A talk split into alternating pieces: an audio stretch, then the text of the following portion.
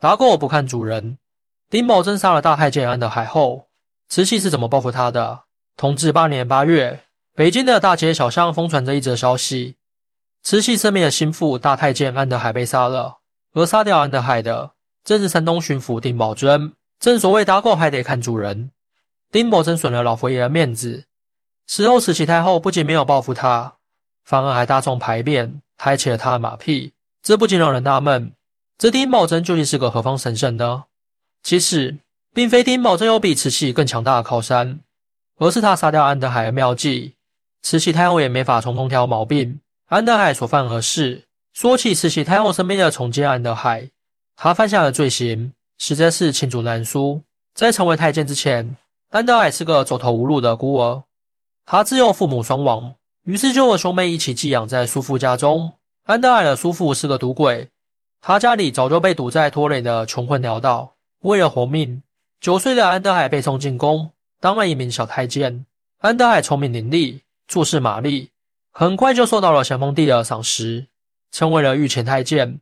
一千八百六十一年，咸丰皇帝病死在承德行宫，一名六岁的皇长子载淳同治皇帝继承皇位，并派肃顺等八位顾命大臣辅政主持政务。当时，载淳的生母，也就是未来的慈禧太后，为了掌权，准备联合咸丰皇帝的异母兄弟恭亲王奕欣发动政变。当时，恭亲王奕欣正在北京主持余英法联军求和事宜，于是慈禧便派心腹太监安德海。悄悄潜进恭亲王府，把夺权阴谋告诉了奕欣。奕欣得知计划后，便立即向承德行宫发了要求，奔上了折子，想进宫与慈禧碰面合谋。没想到，奕欣的奏折被顾命大臣肃顺、在元登华等人识破。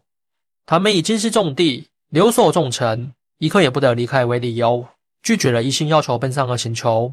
慈禧见自己的阴谋被肃顺等人识破，他又下了一道密诏，盖上御赏及同道堂印章。这次派安德海连夜赶往北京，召一心速来承德，共商除肃顺大计。一心接到密诏后，打着奔丧的旗号，马不停蹄地赶到了承德行宫。接下来，在安德海的精密安排下，奕欣与两宫皇太后见面，商讨夺权的阴谋，最后成功的发动了辛酉政变，夺去了肃顺等八位顾命大臣的权力。辛酉政变的成功，安德海功不可没。他在此计划中。充当了两宫皇太后和恭亲王奕欣之间的秘密联系人，立下了汗马功劳。也就是从这个时候开始，安德海的人生开始一路开挂。他被晋升为总管大太监。成为总管大太监后，安德海又帮助慈禧解除了奕欣等人的权力威胁。慈禧太后也成为了寝宫里独揽大权的女主人。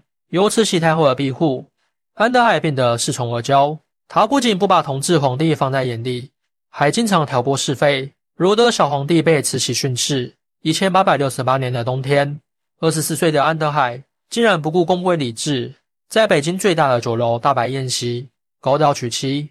而他要要娶的女人，正是会办花旦、年方十九岁的名伶美女马赛花。慈禧太后作为安德海的主子，她大方地赏赐了安德海一千两白银、一百匹绸缎作为新婚贺礼。安德海娶妻，慈禧豪气捧场的一文。也随之在北京的大街小巷流传开来。婚后不到一年的功夫，安德海耐不住宫中的无聊寂寞，他动起了出宫游玩的心思，还想趁着外出的机会发一笔横财。当时宫中正在为同治皇帝的大婚典礼做准备，安德海在慈禧太后一通恳求，又是垂心蹑肩，又是甜言蜜语，哄着慈禧太后派他去江南置办龙袍，采购宫中的婚礼物资。在清朝的组织中。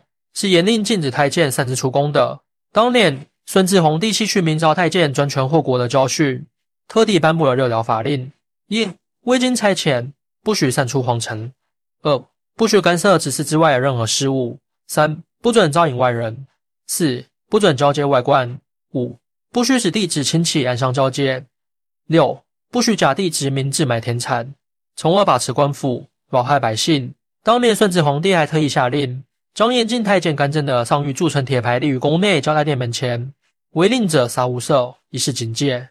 顺治皇帝的这道上谕，后来成为了清朝皇室的祖宗家法。同时，钦定宫中现行则例还规定，太监既不过四品，非奉差遣，不许擅自出皇城，违者杀无赦。安德海作为六品兰陵太监，他对以上制度可以说是烂熟于心。但他吃准了慈禧对他的宠爱，并又一次无视理智，在慈禧太后面前撒娇取宠。慈禧太后拗不过安德海的软磨硬泡，便宠溺的摆了摆手，摇摇头说道：“去吧，去吧。”获得慈禧太后的批示后，安德海便带着老婆和一群小跟班，前呼后拥地潇洒出京了。正所谓不做不死。安德海仗着慈禧太后的宠爱，将王法不屑一顾，最终会导致自己的人头不保。话说安德海一行人开着大船，威风十足。他们的船上飘着龙凤旗，船头上挂着一面大旗，上书曰“奉旨办差”，背面则是“裁办龙袍”四个大字，毫不威风。他们打着钦差的名号，身上却没有携带任何公文，以至于途经山东德州境内时，遭到了德州知州赵新文的质疑。按照例制，清朝派遣大臣出京，军机处会负责对外发公文，连读地方官员收到公文后，方才按理迎送。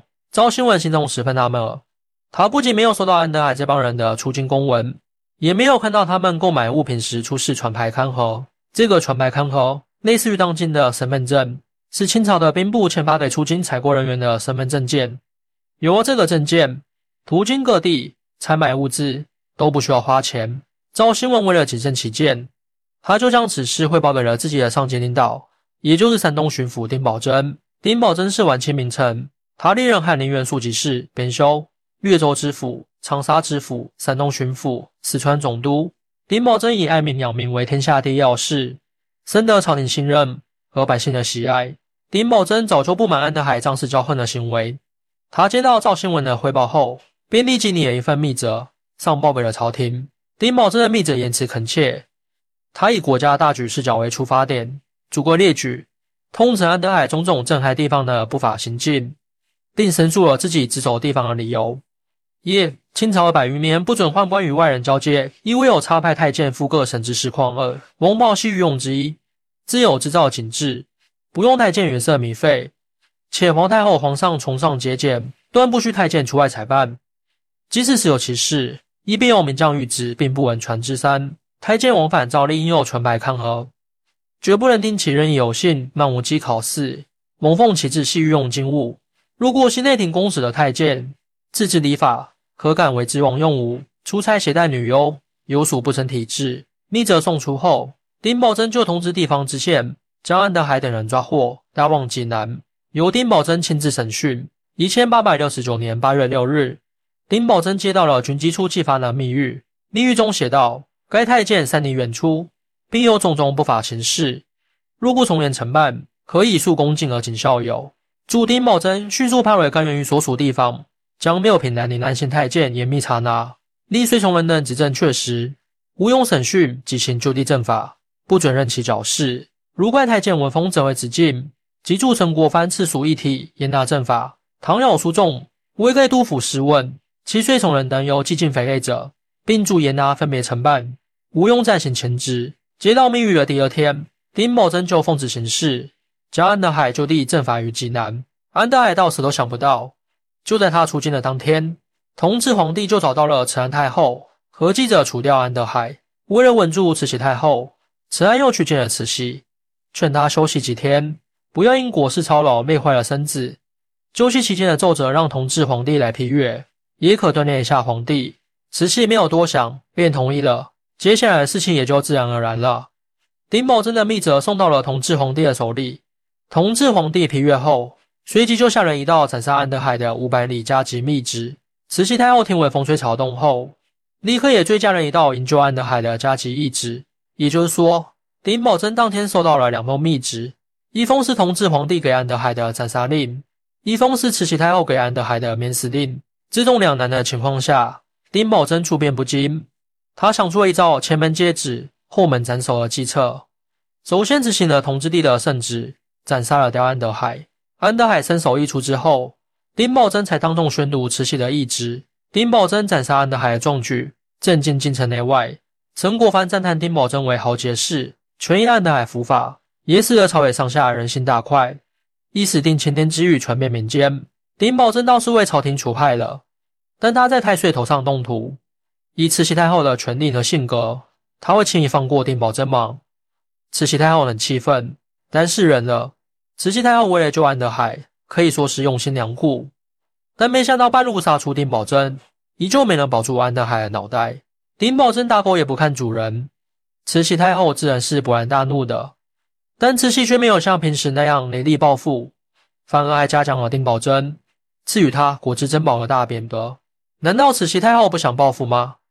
当然想，但是他没有理由。首先，安德海五子出京，触犯上谕，早就犯了死罪。上文中也提及到，顺治皇帝颁发了六条律法和上谕，违背了太监非经差遣不许擅出皇城的规定。